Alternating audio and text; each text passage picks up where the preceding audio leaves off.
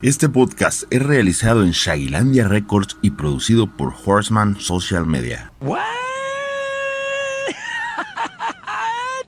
Horseman. Nuevamente, Nacho Ortega, un episodio más al millón. Estamos nada más y nada menos que con Verónica Vero de Ita. Y... Hola, ¿qué tal?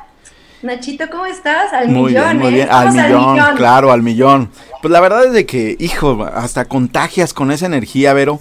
Y vamos a seguir platicando algo ya sobre la marcha. Vamos presentándote un poquito para que la gente que no sabe quién es Vero de Ita, o la gente que, que nada más tiene lo que ve en la televisión o lo que ha visto en la televisión de Vero de Ita, que vea por qué Vero de Ita ha estado donde ha estado y por qué Vero de Ita vibra así.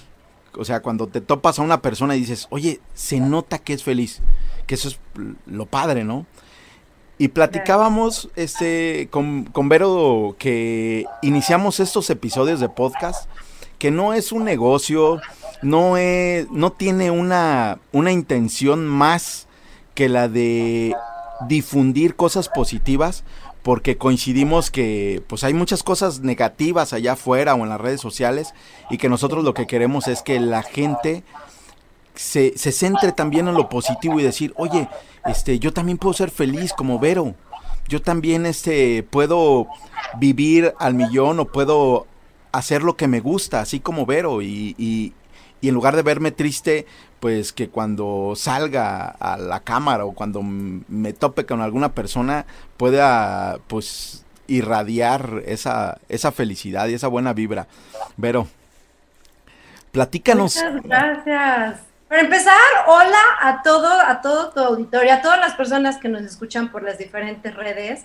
Este, pues sí, estamos al millón con una sola luz, por si me veo fatal. Bueno, pues yo cuento con todos esos aros y todas esas cosas de los youtubers, pero con muchísimo ánimo y con muchísimo gusto de estar aquí contigo en este, eh, pues en este espacio tan importante que, que, me ha gustado mucho. He visto las entrevistas que has hecho y la verdad es que lo que, lo, lo que digo es que cuando tú hablas y expresas algo, compartes algo, mientras le toque a una persona, aunque sea una persona, le cambie algo, le cambie una perspectiva, le cambie, eh, no sé, el camino, lo motive, un algo, creo que todo esto vale la pena, ¿no? Es. Y es, es, ese es el plus que nos da, pues también tener este tipo de, de cosas, ¿no? En las redes sociales, uh -huh. y las ocupas bien, y tú lo has hecho muy bien.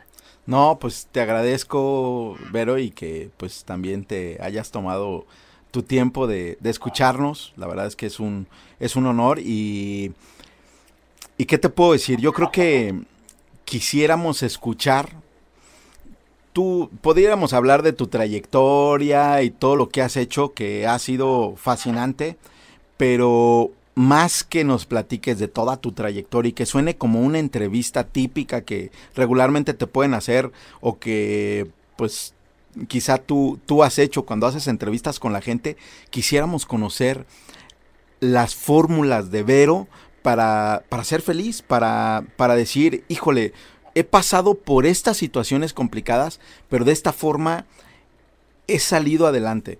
O sea, comentábamos ahorita antes de comenzar el podcast que, que pues bueno, es lo de que pues van algunos años de que inició el primer Big Brother, pero este mmm, queremos escuchar de Vero después de Big Brother, que es cuando al menos la conocemos, o antes de Big Brother, o antes de Big Brother, quién era Vero, y después de cómo logró mantenerse, porque también hay gente que ha estado en los reality shows y que han ganado en los reality shows, en las academias, en la Voz México, etcétera, pero que ya no sabes de ellos, qué, qué sucedió. O sea, Vero viene a lo mejor en la televisión, en el medio artístico, este surgió mucho a, a través de un reality show, pero, pero pues no está fácil, no está fácil continuar con toda esa trayectoria. ¿Estás listo, Nachito? Listísimo. ¿Estás listo para escuchar la historia que a nadie le ha contado? Listo, listo, listo. Y fíjate que eso hasta motiva, fíjate. Mira, te voy a ser sincera. Yo desde chavita, desde chiquita, siempre quería cantar. ¿no? Y yo veía siempre en domingo. Y decía, no manches, o sea, siempre en domingo para los chicos. Era un programa. yo, sí sé de qué hablas. ok. ya lo traduces abajo, le pones que era. Que era. Este, puta, yo siempre quería cantar. Yo decía, no mames, yo quiero estar ahí, yo quiero cantar, yo quiero este, que me aplaudan, ¿no? Este, yo creo que me hacía falta mucho, este, mucha atención, o no sé, pero yo quería ser famosa, ¿no?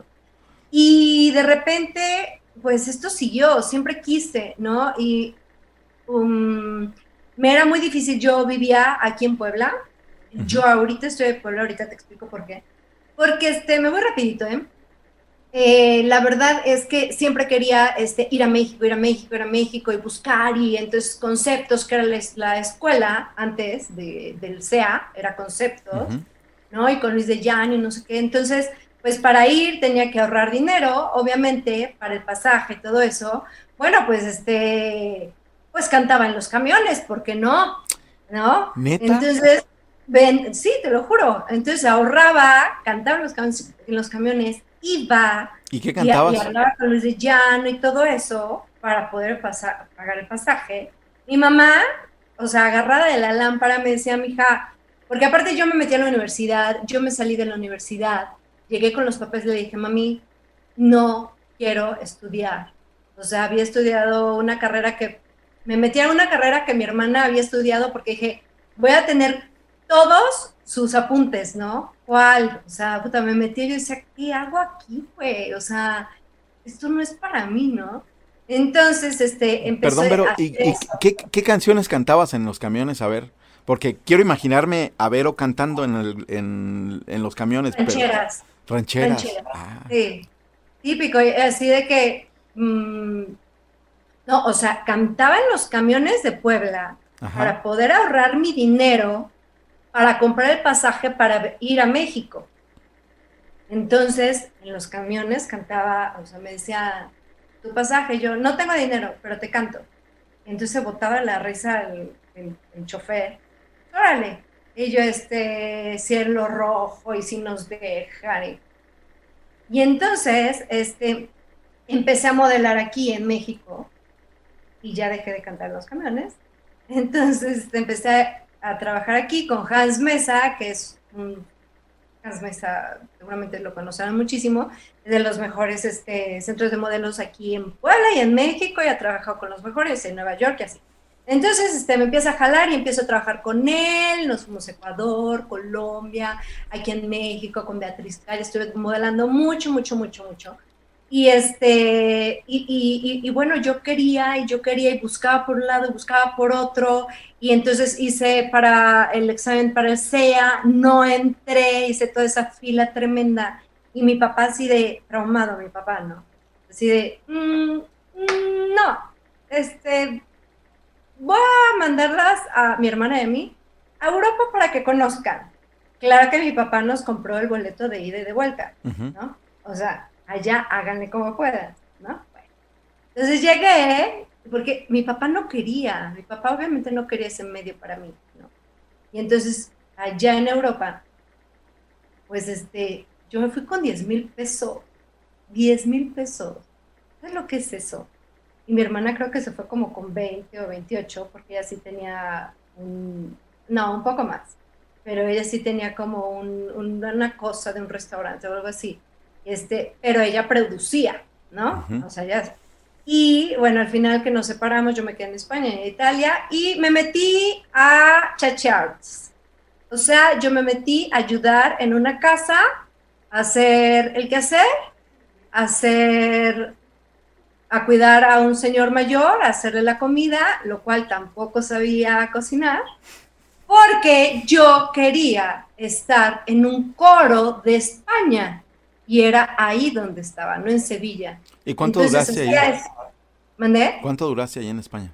Ah, bueno, en, Europa, un año, ok. sí, entonces este coro era, wow, ¿no? O sea, yo decía, no manches, o sea, yo quiero estar ahí. Entonces, con tal de estar ahí, pues cada quien lo que le gusta, ¿no? Mi hermana obviamente se fue a Italia, hizo muchas cosas de gastronomía y cosas que le gustaba a ella. Y a mí cantar, bueno, en España tú sabes que el cante hondo y todo eso es maravilloso o sea, que quiero estar ahí, ¿no?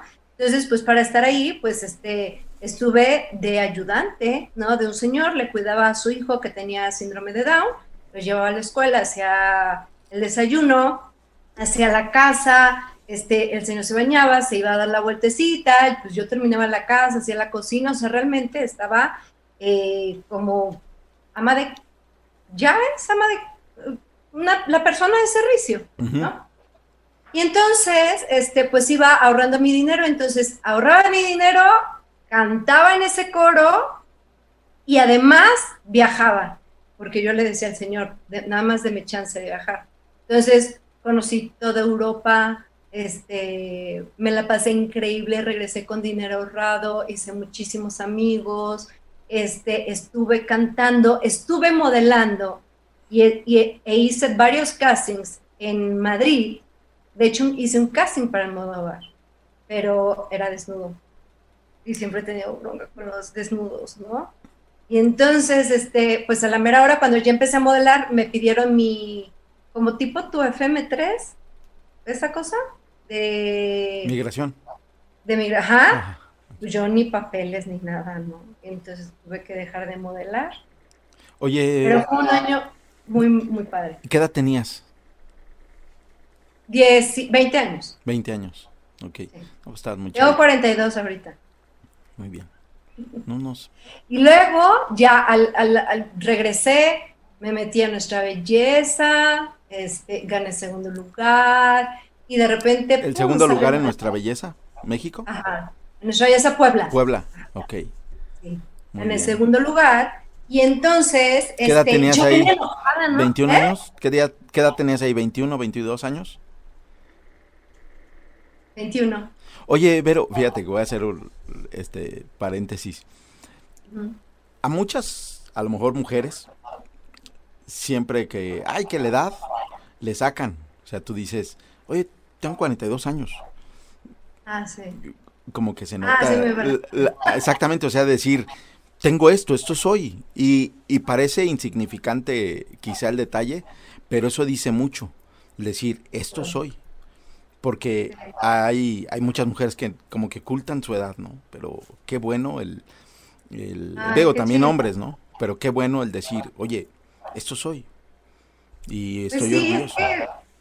la edad es es un número, ¿no? Así es, así es. Sí, son un chorro de arrugas, pero es un número. hay, hay, gente. La verdad es que sí, yo siempre he dicho mi edad, o sea, de hecho, desde que entré en Big Brother, a mí me preguntaron, ¿no? Pues, ¿qué edad tienes? Y todo siempre, o sea, como que con la edad no tengo tantas broncas.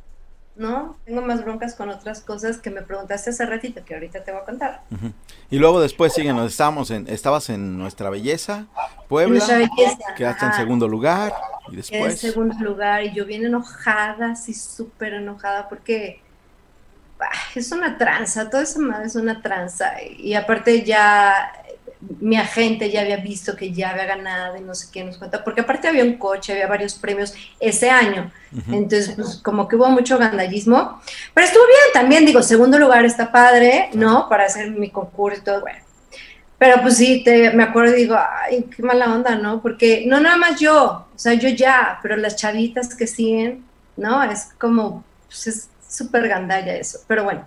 Y de ahí, em, este, pues me fui a cantar a Guadalajara, ranchero, otra vez a un restaurante, me fui a, Tampico a cantar, me fui a Cancún a cantar a un antro, ahí ya no era ranchero, ya cantábamos bien padre, un amigo y yo, éramos un dueto. Vino el Papa, fui la representante de, México cantándole una canción al Papa, se un video y todo.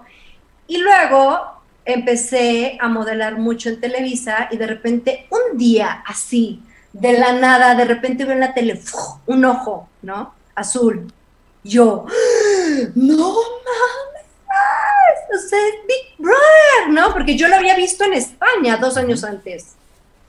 En España yo había entrado, eh, yo había llegado a España, los habitantes entraron, yo me fui tres meses a viajar y cuando salieron yo decía, oye, está increíble, quién sabe qué pasó adentro, pero todos son famosos, yo necesito eso. no, bueno, tú sabías qué querías. Tú querías ser famosa. Y entonces me dijo mi hermana, puta, si eso estuviera en México, entraría. Le digo, ay, pues, ¿cómo crees? Es español. Ni siquiera decía, es europeo. No, es español. Y no sabía que era internacional, o sea, no sabía que era de Brasil, Argentina, ¿no? Ya desde ahí lo estabas atrayendo. Ya desde ahí lo estabas atrayendo. Yo creo que sí, ¿eh? Sí, sí, sí, sí, definitivamente. Porque cuando llegó acá yo lo vi así de, no manches, Big Brother, güey, o sea, y entonces, era de esas veces que mete, tienes que meter así, tipo a las 12 de la noche de tal día, empiezan las inscripciones y todavía era el internet de... Y yo, no manches, porquería, no sabes. Las nuevas generaciones no van a saber de qué, de qué estamos hablando. No van a tener ni idea. Muchachos, soy muy vieja para ustedes. Antes el internet hacía así, chicos, infórmense cómo empezó el internet. Pero gracias a nosotros, a todo lo que sufrimos, ustedes tienen mucha rapidez. Así que nosotros somos el experimento, ustedes ya son el resultado. Exacto. ¿A poco no? Claro que sí. Digo, yo tengo 17 más 20. Ah, ok. Porque bien conservado está y todo. okay. Y luego, pues ya, este, pues nada, me empezaron a llamar castings y castings y castings y castings y pruebas y fotos y mi familia y bla, bla, bla. Total que ya, o sea, 20 mil cosas de Big Brother, total que un día pues ya este, me, iban a hacer una sesión de fotos, me dijeron, aquí hay un sobre y en este sobre si contestas bien nuestras tres últimas preguntas te quedas en Big Brother. Y yo estaba con mi mamá, me acuerdo. Y entonces, este... ¿Y cuáles eran las preguntas? cámaras y todo. ¿Mandé? ¿Cuáles eran las preguntas? A ver, platícanos. No, espérate, abro el sobre y ya me dicen, yo bien nervioso, dije, puta, si no contesto, esto se va a la mierda. No, no, no, con, abro el sobre, bienvenido, eres bienvenida Verónica de Ita a Big Brother 2002, no sé qué, y así, ¡wow! Bueno, abrazo y todo, festejo con mi mamá tremendo. Entonces ya, este, me dijeron, vete a tu casa, eh, mañana haces tu maleta y al próximo día tienes que estar aquí. Y de ahí me encerraron tres días, no me pude despedir de nadie. Lo mío fue neta, neta, neta, ¿eh? O sea, nada de que que ya sabes, el típico este, dedazo o escogido, no, cero, ¿no? Por lo menos el Big Brother, y que yo sepa de todos, es así. Bueno, en mi Big Brother, la negra, la china, pato, rasta, ¿no? Hasta el este, chío, del dog, todos esos. Y entonces, este, pues ya entré a Big Brother, salgo de Big Brother, gracias a Dios se abren muchísimas puertas para lo que yo quería. Este, la música cante en todos lados, cante en todos lados, y el dinero que tenía y ahorraba siempre se acababa, siempre se acababa. Los padrinos, pues luego, pues los que querían apoquinar, pues luego querían, pues que los apadrinaras con otras cosas, ¿no? Entonces, pues obviamente nunca, nunca firmé contratos en ninguna recámara. Entonces eso me siento muy feliz, muy orgulloso porque siempre pasé las Ahora sí que, que, los caminos más difíciles sin meter la Oye, oye, pero poca gente se atreve a hablar así.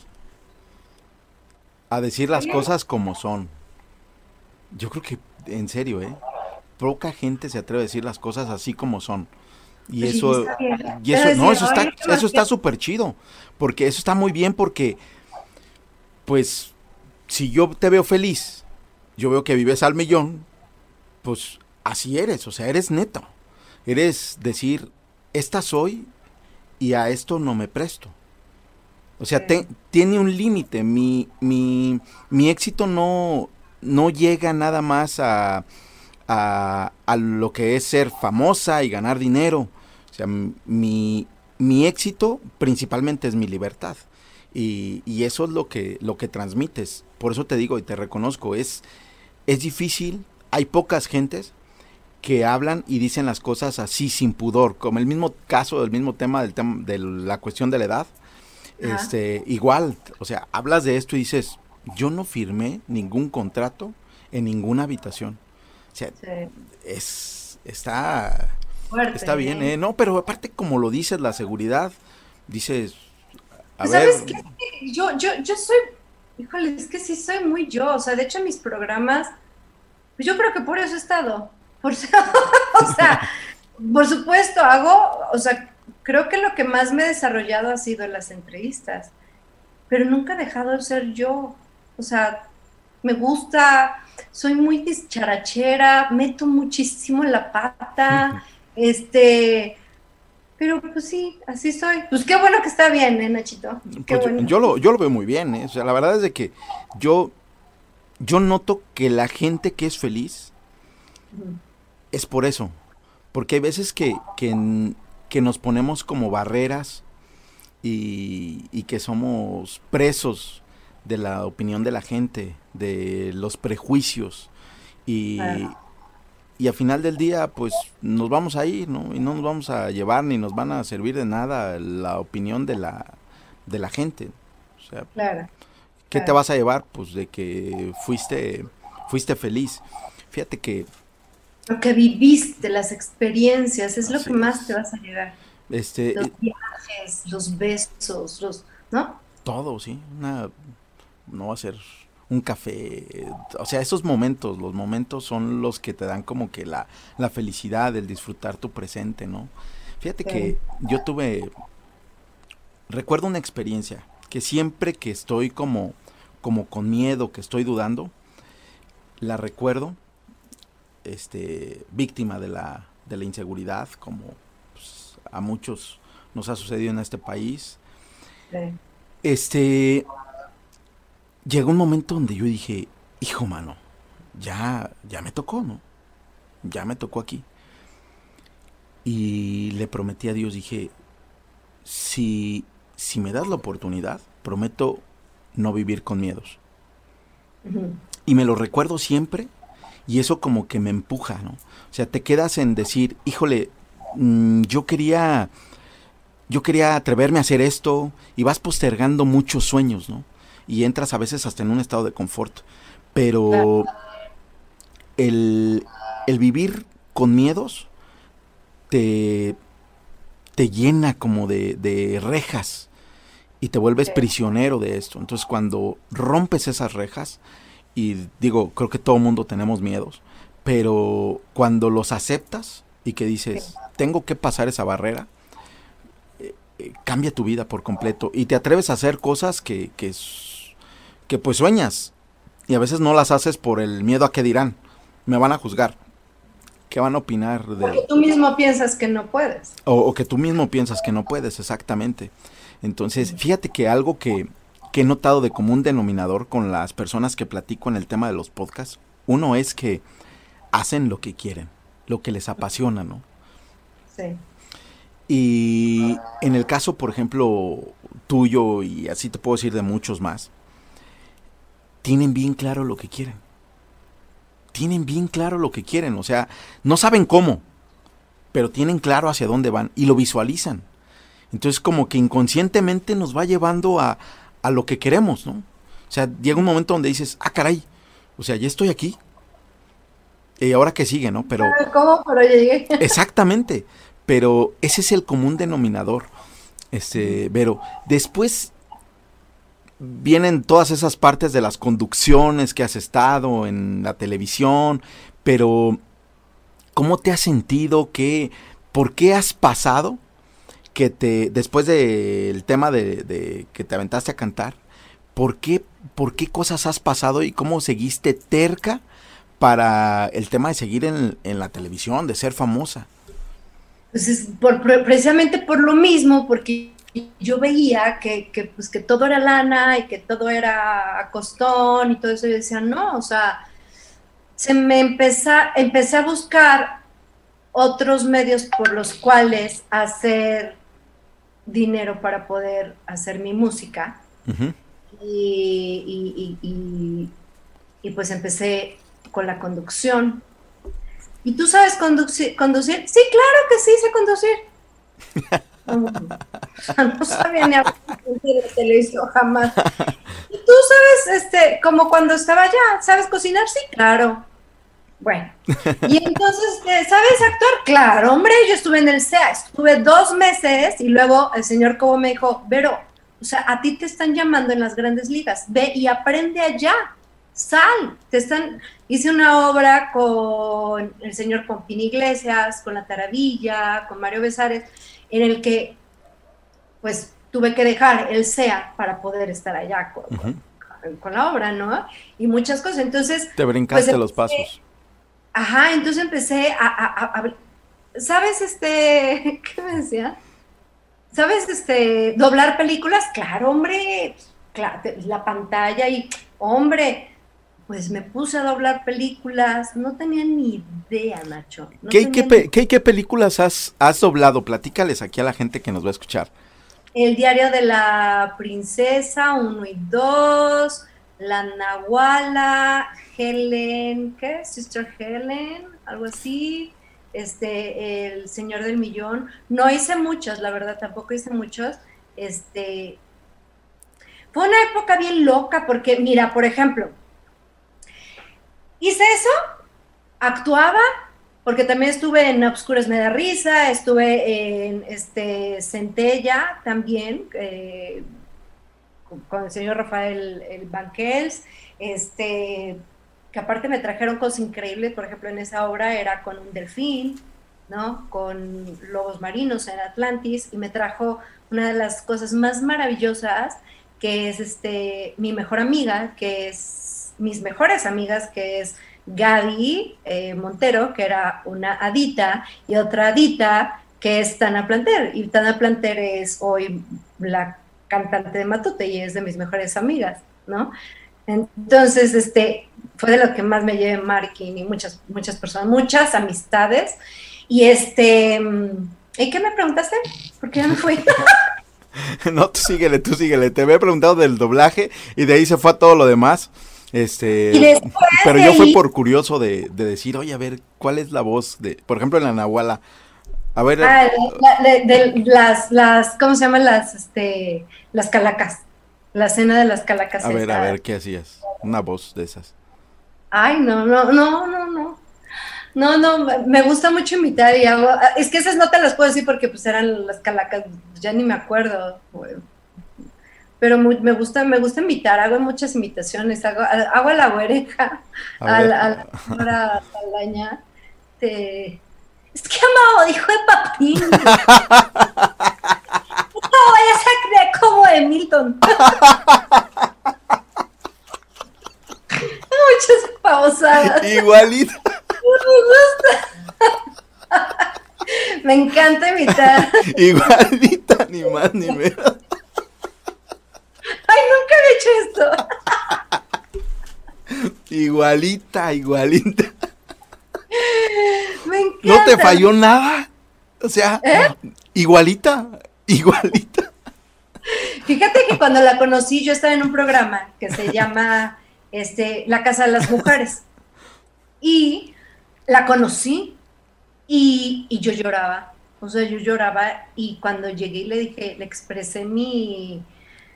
Porque fue una parte importante también de mi niñez este, la oreja, ¿no? Porque me encantaba. O sea, a ver, chicos, nosotros teníamos tres canales. Entonces uno pues era la, la oreja y, y, le dije, y la señora lloró conmigo, y me decía, es que es bien raro que te digan lo importante que es, ¿no? Entonces yo de eso me quedo, es que la tele me ha dejado, mira, Estuve después de eso, estuve en Obscuros Me da risa con los Mascabrodes, con Sergio Basáñez, con el señor em, Héctor Suárez. Este, y la verdad es que aprendí muchísimo el señor Pompín. Tengo muchas, muchas, muchas experiencias bien padres. También estuve en conducción. Este, pues estuve en una marca de lo que era antes, este, ¿se puede decir ya, ya, ya no importa tanto la marca de aviones o sí? Pues no, no, no. ¿Ya no, existe? Este, Interjet, estuve cinco años. Como quieran, no nos pagan. Ah, no. Páguenos. que te paguen al millón. Un millón. claro. entonces, este, también estuve en, en Sabritas y ese tipo de cosas que no se sabe tanto, pero que trabajas con gente muy importante como Omar Chaparro, que es gran amigo mío, Adrián, Adrián este, Uribe. Uribe, Miguel Galván en paz descanse, este, con muchas personas que les aprendí, les, así te juro que como, pues como una esponja, o sea, aprendía y aprendía, aprendía. Después ya estuve en programa al mediodía, estuve en hoy, estuve en un programa más tiempo que se llama Tu Casa TV, también en MBS. este, pues bien padre, la verdad, porque, porque ahí me aceptaban muchísimo como era yo. O sea, y si yo salía gritando y si yo salía, me aceptaban como era, porque así como yo, así hablaba, ¿no? Claro, hacía entrevistas inteligentes, porque obviamente si no estás al tiro, pues aunque te botes de la risa, pues tampoco eres, eres uh, una diversión, ¿no? Pero este, pero la verdad es que me la pasé muy, muy bien, conocí mucha gente, aprendí muchísimo, eso es lo que me he quedado con la televisión, pero había veces que era insoportable porque yo grababa en la mañana Interjet a las 6 de la mañana, terminaba y me iba a grabar un reality show que tuve, por ejemplo, de novias también, ese lo tuve en...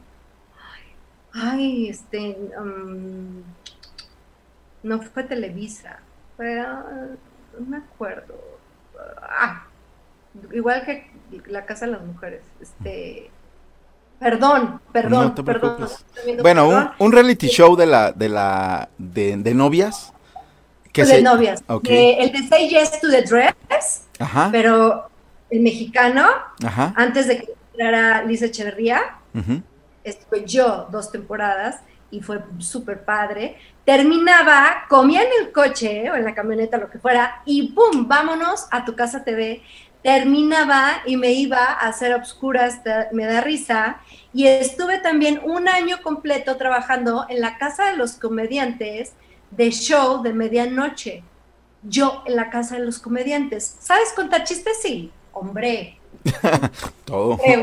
claro, no te sabía un chiste, o sea, claro, sé chistes, pero, pero la verdad es que yo entré a cantar, ¿no? Porque pues como lo de la cantada, pues nunca hubo varo, este, todo el varo que había se iba, te pedían, este, que la payola, que ta, ta, ta, ta, ta.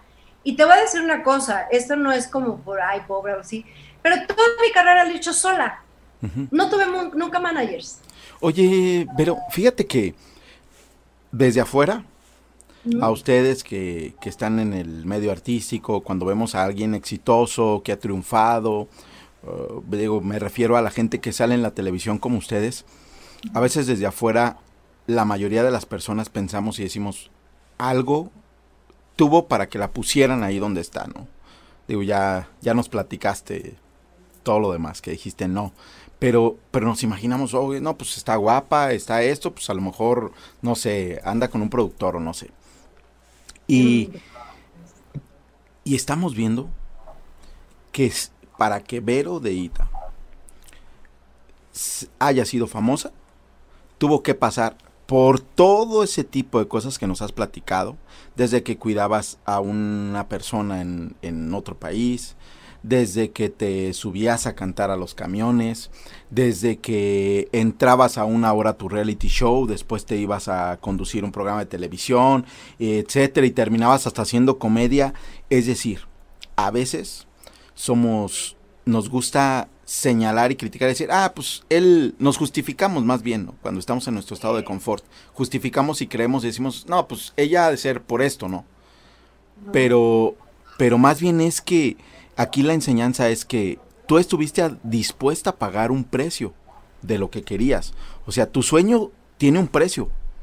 Y en ocasiones nosotros tenemos un sueño, pero no que estamos dispuestos a pagar ese precio. ¿Cuál es el precio? Pues el autosacrificio, el tener que hacer lo que tengas que hacer relativamente pues dentro de los sacrificios este, que te permiten tu libertad, pero, pero dices, estuviste dispuesta a pagar tu precio, ¿no? Y eso Lo pagué muy alto, ¿eh? Y lo pagué muy alto y te voy a decir por qué. Y perdón que te interrumpa, no, porque... Es tuyo. Uno, siempre que decimos, ay, es que este se acostó con no sé quién, o ay, es que este es hijo de no sé qué, o ay, eso que decimos no hace que nosotros subamos un escalón. Así es. Y tampoco hace que los otros bajen un escalón. Así es. Seguimos todos igual. Te volteas, más bien es un espejo de, ¿por qué no estoy haciendo lo que ellos están haciendo sin juzgar cómo lo hicieron? porque ni siquiera sabes, ¿no?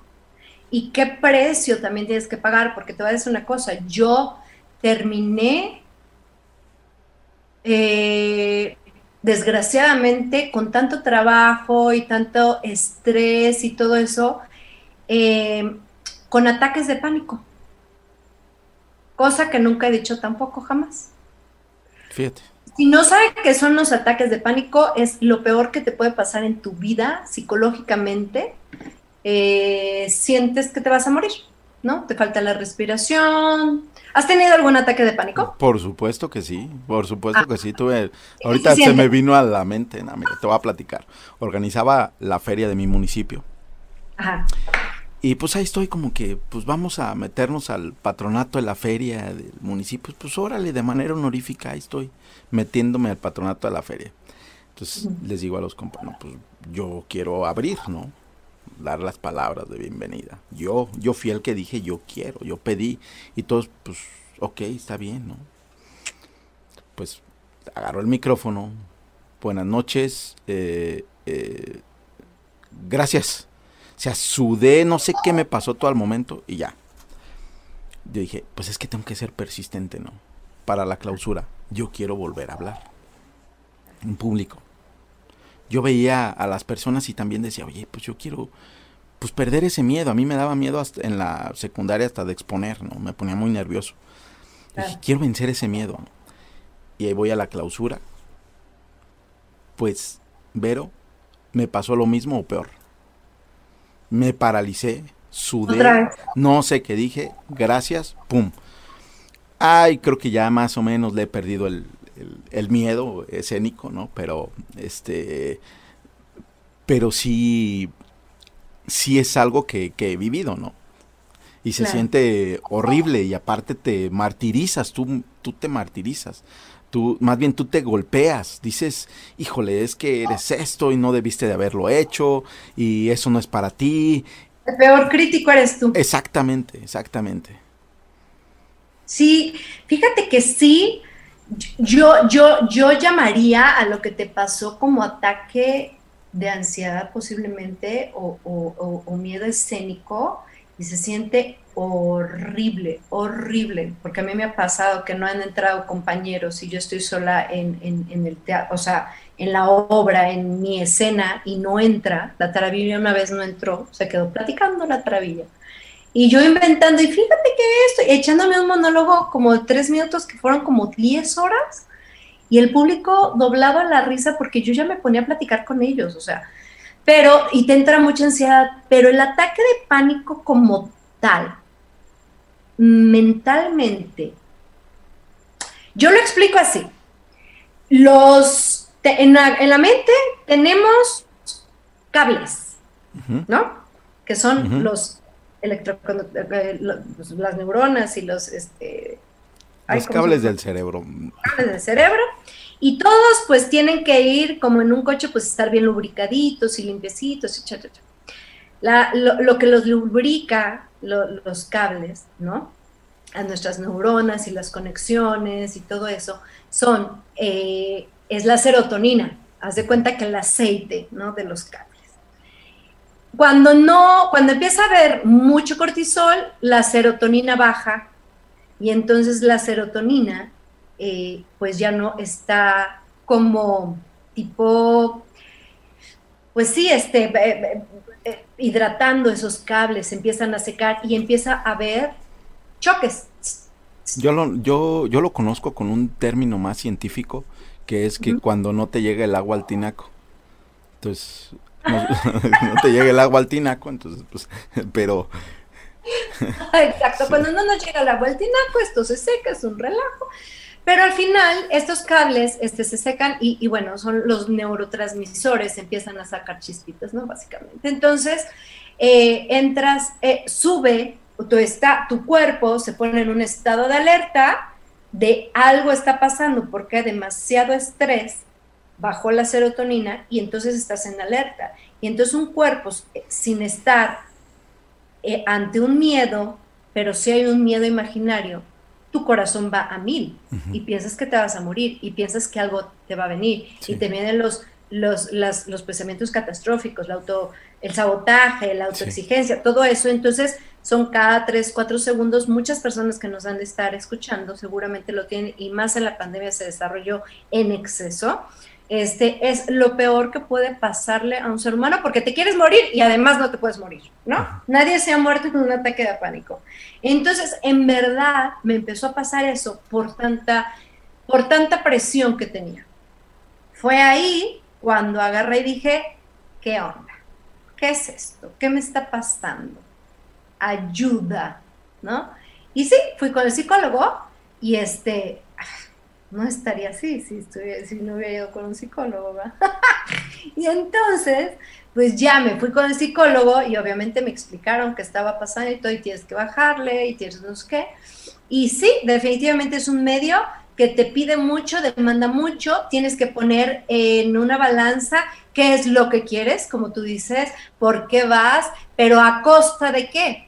Entonces yo empecé a decir, esto no, esto no, esto no, esto no, esto sí me gusta, esto sí me encanta, esto me llena. Yo terminé también, eh, eh, además llevaba la televisión y diferentes horas de teatro, pero como muy espaciadas, pero logré, por ejemplo, algo que me decían, es que tienes que hacer algo, que muchas veces pensamos que ser productivos es el hecho de hacer algo a cambio de dinero, ¿no? Entonces estoy produciendo, ¿no? Pero no, no siempre es así. El ser productivo puede llevar a ti a, tener esa satisfacción que tú necesitas, ¿no? Y entonces, por angas o perangas, me invitaron de jurado a ver a unos chavos en un casting y no sé qué. Yo dije, oigan, es que los chavos están súper mal preparados o sea, hay que preparar a los chavos para castings, ¿no? Les enseñan teatro, les enseñan esto, les enseñan... Pero nadie se prepara para un, para un casting. Los nervios, la respiración, ¿no? Y pues terminé trabajando en una universidad de música en, la, en UNAM, en, digo, en ENAM, Escuela Nacional de Música y, Producción. Y pues em, eh, eh, terminé dando clases para los castings. Porque me gustaba de desarrollo escénico. Oye, fíjate cómo, cómo de una, de partiendo de una problemática que tuviste, lo convertiste en una oportunidad. O sea, eh, viste en un problema una oportunidad. Sí. Y, y eso está, eso está padre. Está padre. Sí, está padre. Está padre y te voy a decir una cosa, está bien padre que tú lo veas. Está bien padre, Nacho, que tú lo veas y que las personas que te están escuchando y que están viendo esto y que están disfrutando esta plática, que, que, lo puedan ver, porque muchas veces tal vez podamos ser espejos, ¿no? Y muchas veces ellos mismos no se den ese, no, se, no reconozcan, ¿sabes? Ese tipo de cosas. Que, por ejemplo, tal vez ellos estén diciendo, bueno, es que a mí me gusta esto, pero no gano tanto, pero te gusta, es tu pasión. O sea, ve por ello, ¿no? Así sea, si te gusta ser barrendero, puta, sé el mejor barrendero, aprende la técnica, ve cómo puedes recoger más rápido la, la, basura, sé el mejor barrendero de la calle y ve incrementando tu, tu, tu costo, ¿no? No sé, un, ejemplo tal vez. Pero sí, por ejemplo, a mí muchas veces las maestras, pues es que pues soy maestra, me, me he encontrado con cantidad de personas que, pues es que soy esto, o a ver, pero sabes, tocas vidas, haces esto, haces el otro. O sea, ¿de qué me estás hablando? Eres una persona grande, eres única e irrepetible. Güey, ponte las pilas, ¿no? Para hacer eso que eres único y irrepetible, sacar lo máximo que tú tienes, ¿no? Y entonces, por ejemplo, pues yo me puse a dar mis clases de desarrollo escénico y me fascinaba, porque además empecé a estudiar licenciatura en psicología. ah, bárbara. No, bueno, mi vida es así. Tamales también. Los, domingos, claro, claro. Y entonces yo combinaba eso que me gustaba, ¿no? Trabajar, me iba a mi programa, este, eh, en las mañanas daba clases, ¿no? Eh, todo, todo lo de desarrollo escénico, eh, pero era bien padre porque yo desarrollé una técnica que es para, lo mío no es actuación, es desarrollo escénico literal para cantantes. Ellos llegaban y se paran. Entonces llegas y te paras y canta la canción. Entonces, si llegaban y se paraban todos probados, a ver, ¿por qué estás probado? Y no sé qué. Entonces yo empecé a ver todas esas conductas que ellos tenían al pararse, al cómo hablaban y todo eso. Entonces yo veía qué broncas tenían ellos internas. Y de repente salía que pues es que mi papá esto, y mi papá me pega, o mi mamá me hace esto, o, o tengo problemas con esto, o no sé qué. Entonces eran pláticas de todos los chavos que eran ejercicios físicos, calentamiento, ta, ta, ta, cómo se sentían, entrar en energía, empezar a trabajar y después platicar los problemas de cada quien cada quien tenía sus propios problemas y sobre todo en la pandemia, cañón, y después unos se ayudaban con otros y a la hora de terminar que, tienes que presentar tu canción, no tienes idea del cambio de las personas que se subían a cantar. O sea, que cantaba así, llegaba y cantaba así, ¿no? Y increíble, y, y, hasta se sentía sexy y les ponía cosas, ejercicios bien padres, y eso a mí me daba mucha satisfacción y me pagaban 250 pesos. O sea, nada, ¿sabes? Y realmente a mí me llenaba. Los transformabas. y, me llena, desgraciadamente se atravesó la pandemia. Y, aparte es, es, bien difícil porque ahorita, o sea, hay que estar bien alertas. Yo les decía a los chavos que hay que estar bien alertas porque, porque en esta pandemia, pues sí, nos, estaba, nos está acabando. Digo, ya estamos abriendo y todo, pero por ejemplo, pues, pues, pues, tú, tú me dices a mí, a ver, quiero exponerte esto y a ver quién se puede eh, identificar. Tú me dices que qué bárbara, que qué feliz, que qué energía, que y gracias, y, y, yo también me siento así, porque me siento así, he trabajado para estar así. Pero, por ejemplo, yo ahorita lo estoy pasando muy mal, muy mal. Este, mi mamá se me murió hace ocho meses, ¿sabes? Entonces, pues estoy en pleno duelo, o sea, la persona que más he amado y me ha amado en esta vida ya no está, se fue. Entonces, yo, por ejemplo, tuve que venir a cuidarla, le dio eh, fibrosis pulmonar, ¿no? A consecuencia de... Venir a cuidarla no, no tuve, quise venir a cuidarla, que es muy diferente, desde julio del año pasado, julio, agosto, septiembre, octubre, noviembre, y pues mal, mal, mal, mal, mal, mal, diciembre, febrero, última Navidad, enero, y bueno, el 22 se fue mi madre, ¿no? Y entonces es todos los días despertar, orar, para mí Dios es todo. ¿no? O sea, Dios para mí, y yo respeto todas las religiones y sé que mientras hagas el bien, pues es este es Dios, ¿no? Y mientras hagas el bien, vas al mismo camino que es el bien, ¿no? Es Dios, para mí es el cielo, pero es Dios. Entonces, es hablar, es agradecer, yo estoy aquí, ¿cuántos se han muerto de COVID y cuántos no se han muerto de COVID? Es impactante cuánta gente no se ha muerto de COVID. ¿Y por qué? Porque el estrés, por el miedo, por lo que sea, pues todas las patologías, pum, las expulsó, no lo sé, no, no, no sé, ¿no?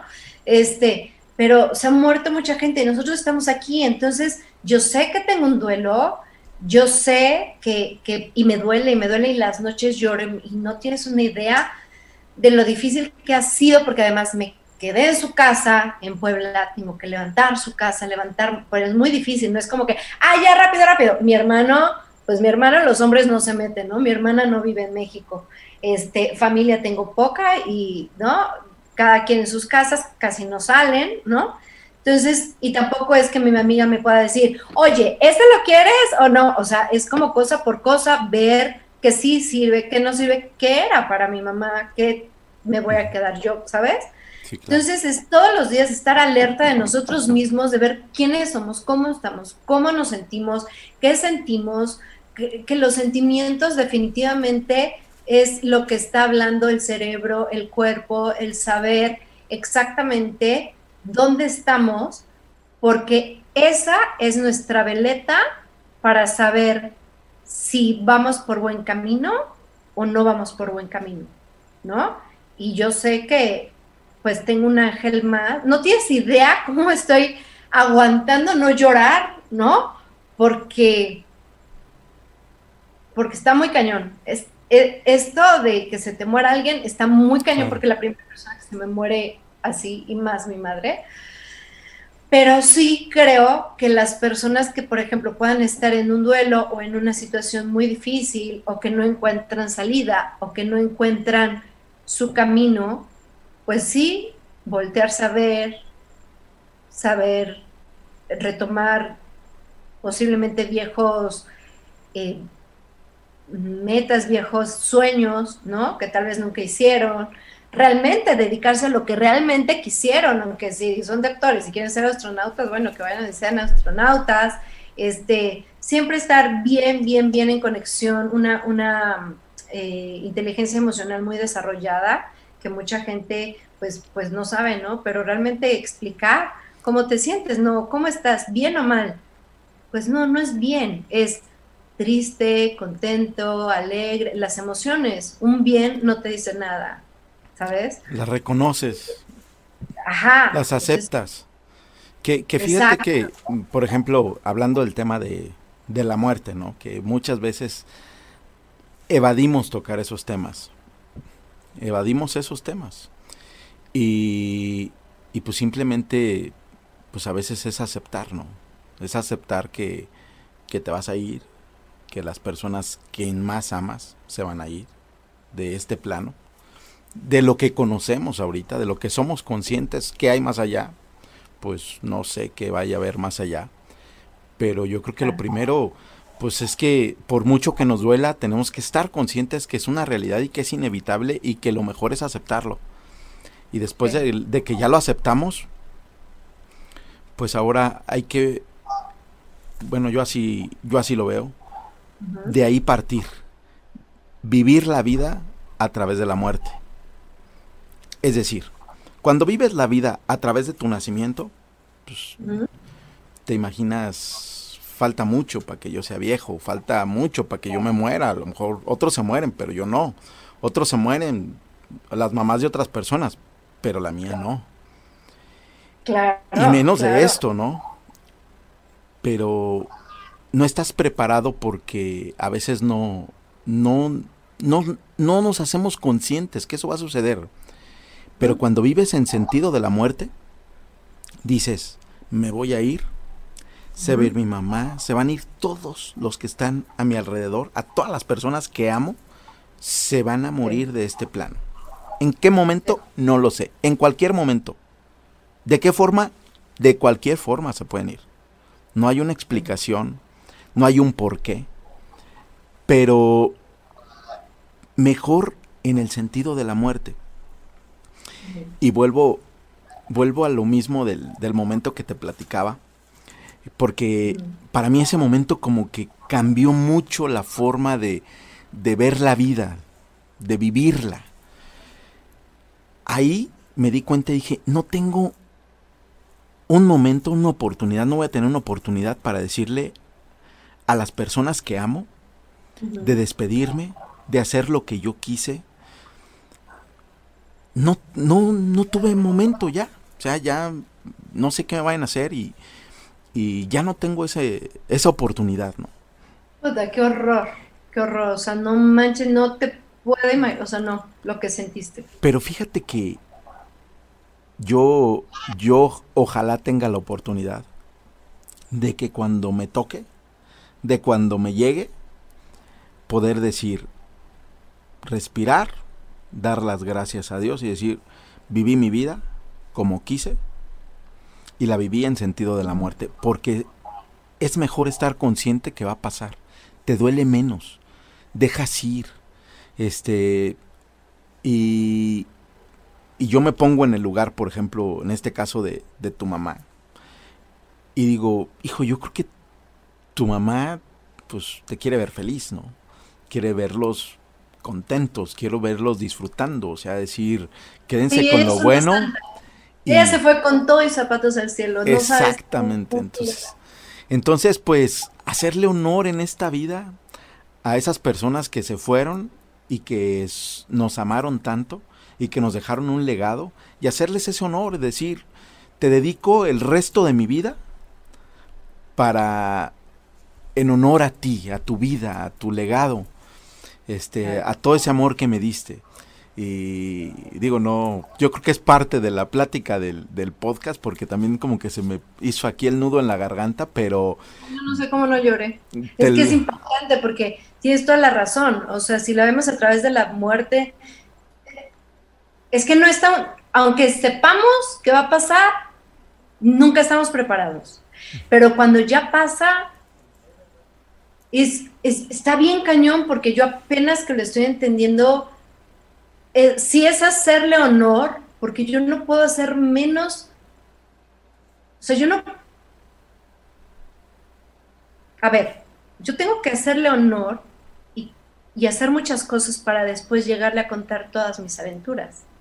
Y por otro lado, yo soy ella, o sea, ella está en mí. Así es. O sea, yo siempre digo,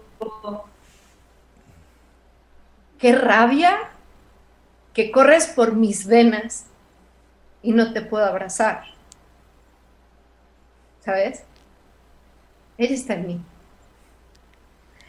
Y entonces, pues, pues simplemente es otro plano. No puedo hacer menos es otro plano, nada más que a veces creo que nos aferramos a lo físico. Nos aferramos a, tener las cosas en lo físico y no volteamos a ver que, que, que están en otro plano. Y en otro plano, pues podemos... Al extrañamiento, al extrañamiento, a la voz, al estar, a los tacones, al abrazo, a la manita caliente, a, tu mamá que esté, ¿no? Está a eso, eso es lo que, lo que se extraña, ¿no? sé y, me quedo contenta porque sé que la verdad está más que tranquila y contenta y creo que los que le estamos sufriendo somos nosotros y más con el mundo que nos tocó, pero sí creo que, en México se hace mucho em, esta onda de que los muertos y que el altar y que el Día de Muertos, pero no se habla de la muerte. Yo creo que le digo a mi, gente y a todas las personas que quiero es que hablen con su familia de la muerte. Que hablen, que digan, ¿qué quieren cuando se mueran? ¿Qué quieres que se haga? ¿Qué quieres que se haga con los calzones? Carajo, ¿qué hago? Obviamente sí, ¿no? Se sí. Pero, digo, saco cada... Me dice mi hermana que está allá en Italia, me dice, pero si sirve, úsalo o regálalo. Si no sirve, pues a la basura. Ok, perfecto pum, pum, pum. Y de repente abro cada casa, caja y le digo, ¿y esto? ¿Ya sabes? Así. Mm, no lo sé. Bueno, pues para que sepas, hay un cuarto allá arriba con esas 20 mil cosas que, no lo que si yo hubiera hablado con mi mamá, ¿no? Aunque sí hablé mucho con mi mamá, pero muchas cosas no sabes. Y si, y si tú puedes agarrar y decirle a tu mamá, papá, mamá, papá, hermano, hijo, hermano, todo, yo quiero que cuando me muera sea así, así, así, asado, y que mis cosas hagan esto y esto y esto, y de verdad se quede todo bien estipulado, testamentado, bla, bla, bla. Pero lo más importante es decir, gracias, te amo, porque yo tuve ese, ese, esa bendición, porque cuando mi mamá estaba por acá, de verdad que Jesús caminaba por la casa, puta, decir, mamá, gracias, te amo, espérame, puta, es, todo, o sea, es, es todo, es, y yo creo que por eso estoy, pues, sí mal, ¿no? Pero no tanto. no, digo, yo creo que es, es, hasta cierto punto, yo creo que no es cosa fácil, ¿no? Y, y pues es parte de lo que, digo, yo creo que tendría que ser alguien inhumano, alguien que no le duela un ser amado y más, más así, ¿no? Este, mira, fíjate, yo aquí traigo una pool. ¿Sí se alcanza a ver? porque me preguntaron, me han preguntado, que por qué traigo una pulserita con tres calaveritas. ¿Sí se ve? Ajá, sí. Ok. Sí. sí. Ahorita que estabas hablando de eso, bueno, ahorita que estabas hablando de eso, tiene un significado. Ahorita que ¿Qué estabas hablando de ¿Quieres eso, sí, claro, por supuesto. O sea, es lo que quiero compartirte. Al- en el día, o sea, en algún momento del día me sorprendo ya hasta de manera de hábito, tocando las, las calaveritas, son calaveritas de, de así de plata, plateadas, y, y al tocarlas me recuerda eso, que tengo que vivir mi vida en sentido de la muerte. No sabes la percepción que te cambia. Este, es que es que disfrutas más los momentos. O sea, un, un café te sabe mejor después de que tocas esto. O sea, dices, tengo la dicha, tengo el momento del presente, este regalo del presente para poder eres saborear. saber que te vas a morir, o sea, que tienes, eh, que, que tienes presente que te vas a morir. ¿Te Exactamente. refieres a eso? Así es. O sea, con esto yo lo utilizo porque me ayuda a estarme recordando que me voy a morir en cualquier Ay, momento. Estuviste en un momento de casi. Y todo mundo nos vamos a morir y la gente que más amo se va a morir en algún momento. O sea, se escucha frío si tú quieres o como no sé cómo se escuche, pero pero es una realidad y la tienes que decir así como tú mencionaste el tema de los de que tengo esta edad, de que me ofrecieron esto y no acepté, así también. Todos nos vamos a morir Sí, y de esa forma el único seguro. Exactamente, y de esa forma agarro mis calaveritas, las toco, un trago al café y disfruto este presente de esta charla contigo que dices, Chihuahua, qué, qué sabrosa plática y, y fíjate que te voy, te voy a ser honesto, ¿eh? Llego aquí Sí. y dije, oye, ¿qué platico con Vero? O sea, llega, ¿no? El pánico escénico, el pánico escénico de decir, híjole, ¿qué voy a platicar con Vero? O sea, pues ella ha platicado con, con artistas, ha entrevistado a todo mundo, o sea, Eugenio Derbez y quién sabe qué tantas cosas, ¿no? Y dices, híjole, ¿qué voy a platicar con ella? Te soy honesto, o sea, es ese miedo, decir, ya la tengo enfrente. Pero tu manera de ser tan natural, dices, oye, pues es, es una humana más. Pero ya no sé por qué te empecé a decir esto, se me fue el... Pero Nacho, pero, pero, pero para mí es un placer platicar contigo. No, hombre. Y es un placer estar en tu programa. Yo te decía que ahora que vienen los 20 años de Big Brother, pues todo el mundo nos está llamando y que si vamos a hacer el reencuentro y bla, bla, bla. Es difícil, son temas difíciles para todos los, para los 12 que estamos, que estuvimos ahí. Fue muy difícil Big Brother, fue muy bueno, fue muy malo y fue muy difícil. Trajo sus cosas buenas y sus cosas malas.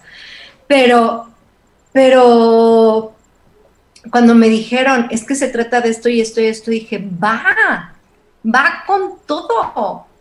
O sea, es lo que decíamos, porque si tal vez lo que tú hables, o sea, en, lo- en la interacción que, que tú y yo tenemos, salga un tema que a alguien le toque y que le cambie la percepción simplemente a alguien, ya, ya la hicimos.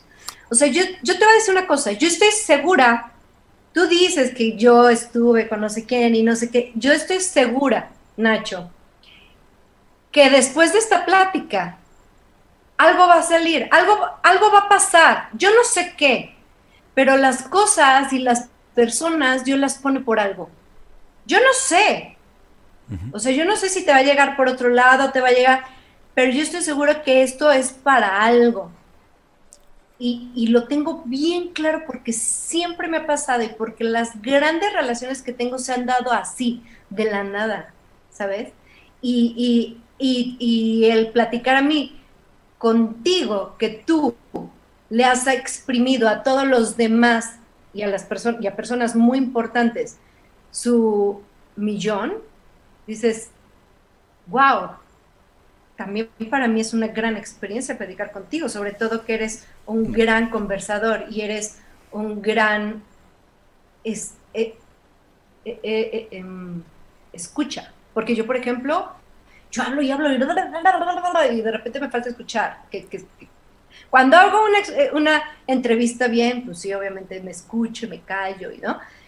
Pero cuando estoy hablando como contigo, así, de amigos, entonces este, eres, tienes una muy buena escucha y entonces tienes, tienes muy bien tu, tu, tu canal y sabes para dónde ir y haces lo que quieres también. Entonces, está bien padre porque yo también aprendo un chorro. Es que te tengo que, tengo que aprovechar que estoy platicando contigo, no cualquiera tiene este foro, no cualquiera tiene esta oportunidad de poder platicar con, con Vero Deita y poder aprender de Vero, de verdad, te lo juro que estoy aprendiendo mucho. Y aparte, ¿sabes qué? Fíjate que mm, mm, logras tocar fibras, o sea, la plática estoy aquí, o sea, te muestro, mi piel está chinita porque este, tocas cosas que son emocionales, ¿no? Y que cuando estás platicando algo, transmites y me identifico con muchos sentimientos y que ojalá que eso haga que las personas que nos escuchen, como dices tú, se pueda llegar a algo bueno. Y te voy a decir algo, ¿eh? me preguntaban hoy, bueno, ¿y eso qué onda? Porque todo el mundo piensa o todo el mundo cree que cuando alguien hace algo es porque porque tienes que tener un, beneficio material, económico, a, este, a cambio de algo, ¿no? Es que hay gente que a veces queremos tener para ser alguien en la vida. Pero al contrario, primero tienes que ser alguien para después tener en la vida. El ser te va a llegar, con el ser te va a llegar el tener por automático. Pero vuelvo al, al tema de que me preguntaban y me decían, oye, pero ¿qué onda? O sea, te, ¿tú cobras o, te, o tú pagas con ese tema de los podcasts? A mí nadie me pagó. ¿Mande? A mí nadie me pagó. Pues o sea, a mí, tampoco. Es decir, ¿por qué hacemos esto? ¿Por qué la, viene la pregunta, ver? ¿Por qué? Para decirle a esas personas que, que me han preguntado, porque no, no nada más es una persona, me han preguntado, oye, ¿y tú qué ganas con eso? O sea, pero lo dicen en el sentido material, ¿no? ¿Cuánto cobras? ¿Cuánto te pagan? ¿O cuánto pagas? Claro. Y, yo te pregunto, Vero, ¿por qué aceptaste estar platicando aquí hoy con Nacho? Mira, yo creo, primero eh, me mandaron eh, por Instagram. Para empezar, yo me escondo. Yo me escondo de los medios, yo, yo me escondo. Eh, mm, fue mucha exposición. Ajá. ¿Sí? Entonces me costó. Y entonces ya elijo muchas veces que sí y que no. Entonces, me han estado llamando y escribiendo y que la entrevista y que los 20 años y que no sé qué, entonces siempre le mandé fregada, pero vi en Instagram de qué se trataba tu programa. Y entonces ahí dice, ¿no? Y el millón y las personas y cómo lograron. Entonces, yo sí soy bien Hermione. O sea, yo sí me pongo a leer y estudiar. Y, entonces abrí y vi las conversaciones, vi lo que preguntabas, vi a quién entrevistabas, vi cosas así, ¿no? Este, la capa, la, la, la salsa sin cápsula entonces, la papa. otra entrevista, chicos, tienen que ir a los otros episodios para que sepan de qué estamos hablando. Y entonces, este, yo dije, sí, sí, porque una, por algo me está llegando algo que no tiene que ver con el Big Brother y que tiene que ver con mi vida. Yo te puedo hablar mil cosas del Big Brother, me, me va a fascinar hablarte del Big Brother, mil cosas. Pero a mí no me preguntes y qué pasó con los demás y la casa era grande y babosadas. No, no. A mí pregúntame qué fue de Verónica de Ita dentro de la casa de Big Brother. Te cuento todo. ¿Sí me explicó?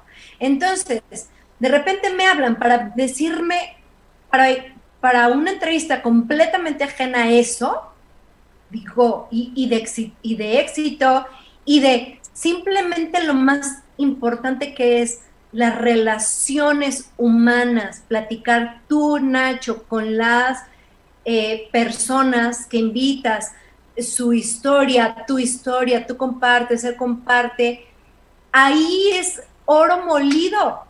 O sea, para mí es oro molido. Y ahora que soy licenciada, digo, en, psicología, entiendo que, que cómo es que nos relacionamos desde la mente, el corazón, lo emocional, lo, el, los poros, eh, ¿sabes? Los ojos, todo, todo, todo, todo. Y siempre este tipo de experiencias te va a dejar algo bueno o malo. por, obviamente por lo que se veía me iba a dejar algo bueno y te va a dejar algo bueno, supongo. Y por eso fue que dije, sí, va. Porque me han ofrecido lana por entrevistas o cosas así, y que, me, y que hable y que cuente mi historia y que no sé qué, porque pues obviamente he pasado por muchas cosas más que me llevaría tres horas aquí, ¿no?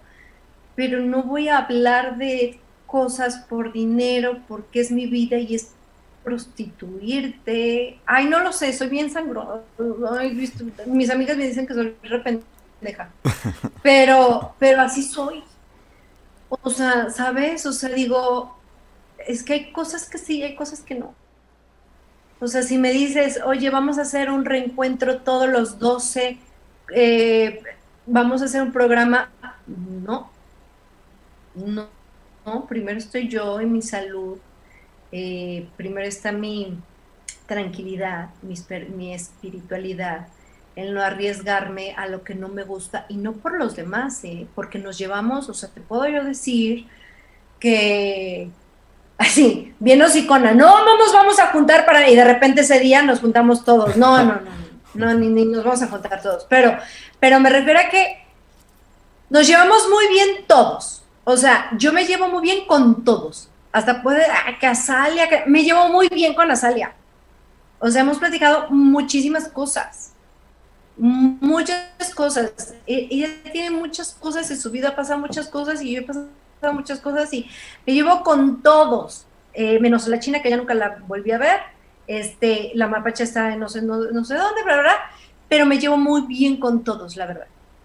Pero cuando vas y haces un programa de Big Brother y están todos, no tienes idea lo, lo el miedo que nos da a todos, la presión, el, volver a tener esos sentimientos de inseguridad, de, qué va a pasar, este, de si este va a, ¿no? Es rarísimo, es un lazo que te juro que en México, creo que en México, creo que realmente somos nosotros 12, porque los que llegaron después ya habían visto nuestro show. Sí, ya es diferente.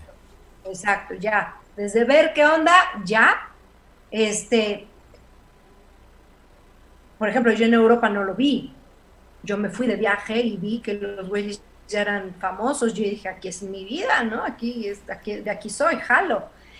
Y luego, creo que los primeros Big Brothers del mundo en las sedes tienen un lazo esas personas muy especiales, que solamente esas personas, por lo tanto, te puedo contar que no son ni 200 personas en el mundo que pueden sentir esos lazos.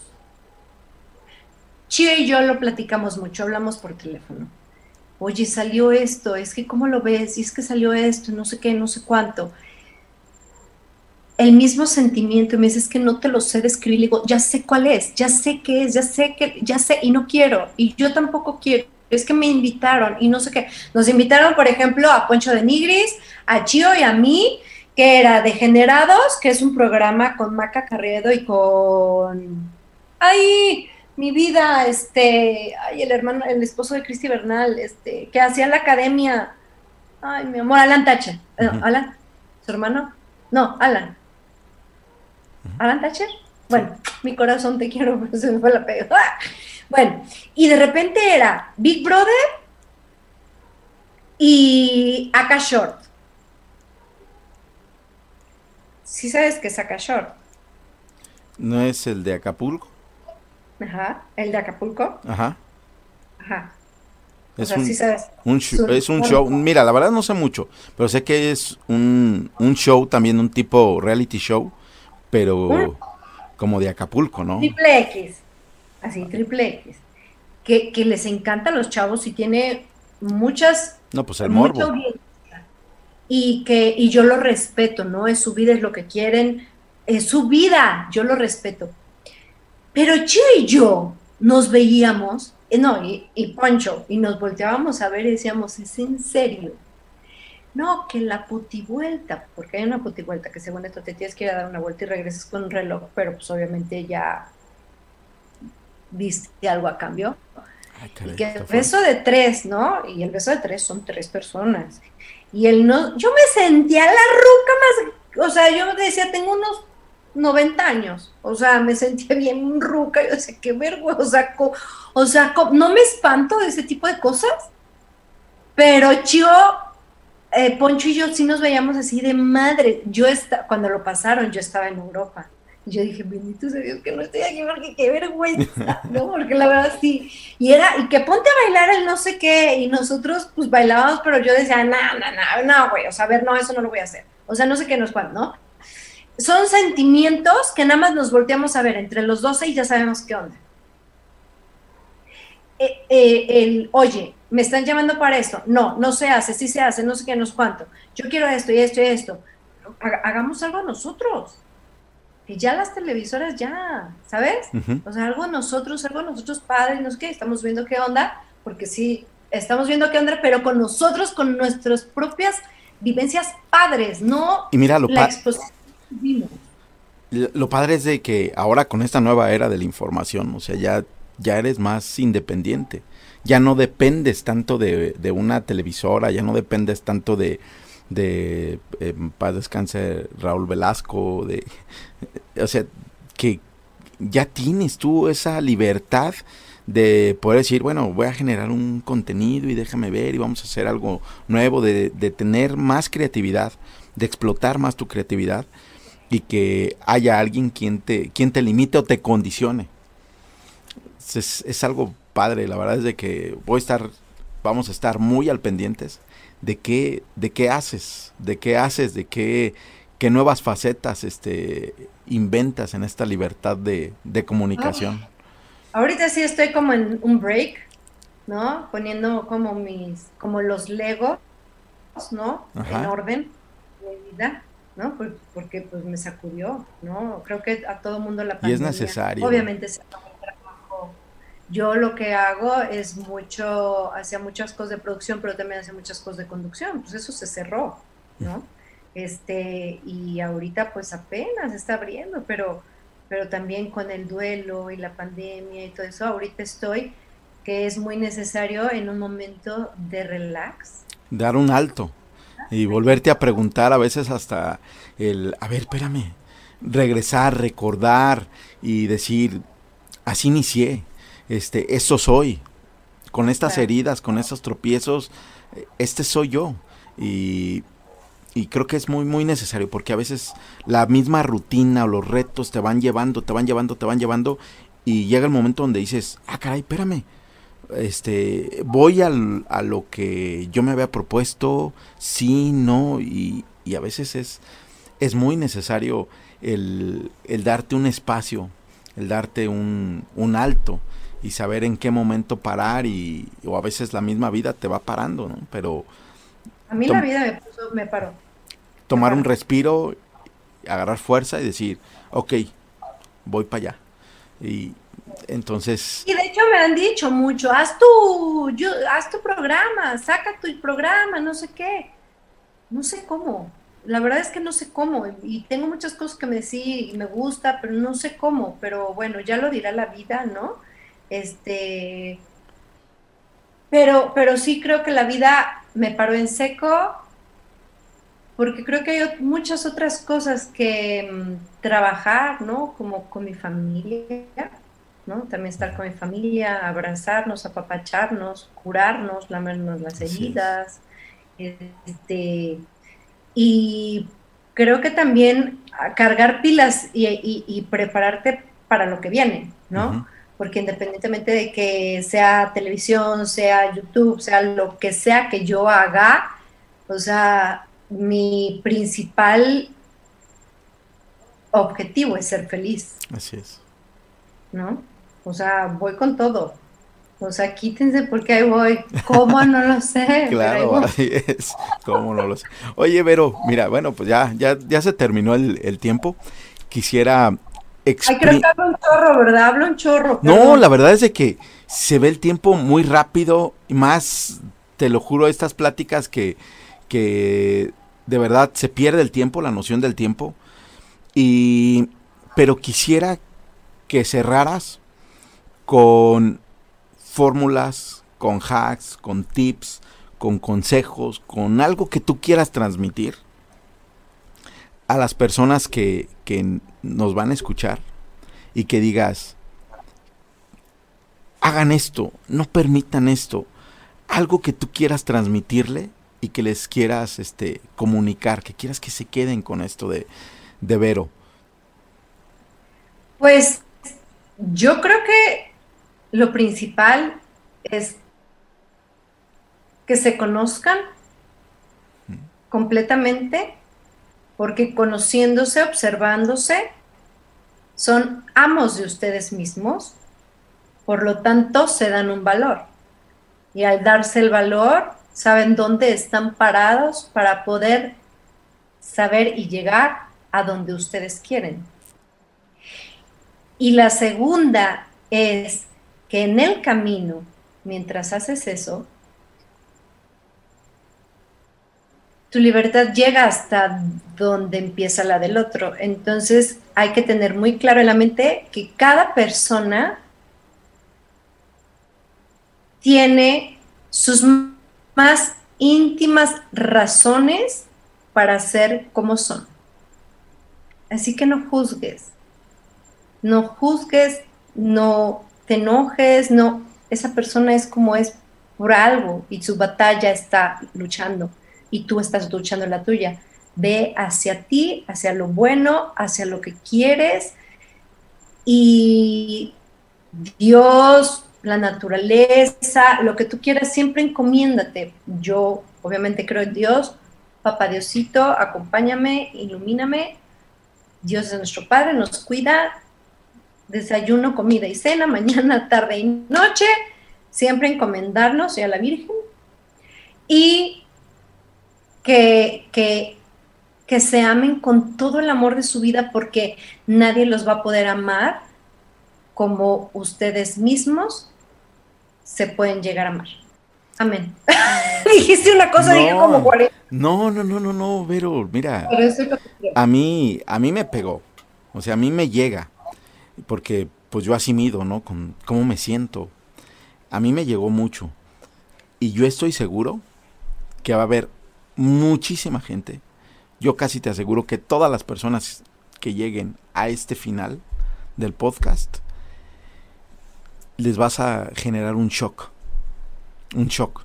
Fuiste muy concreta, muy muy precisa y yo creo que resumiste mucho de todo lo que platicamos.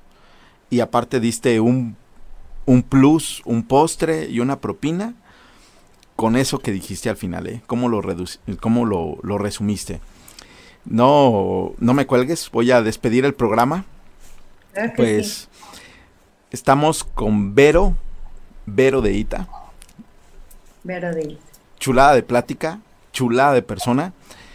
Soy Nacho Ortega, un episodio más de Al Millón a vivir al millón.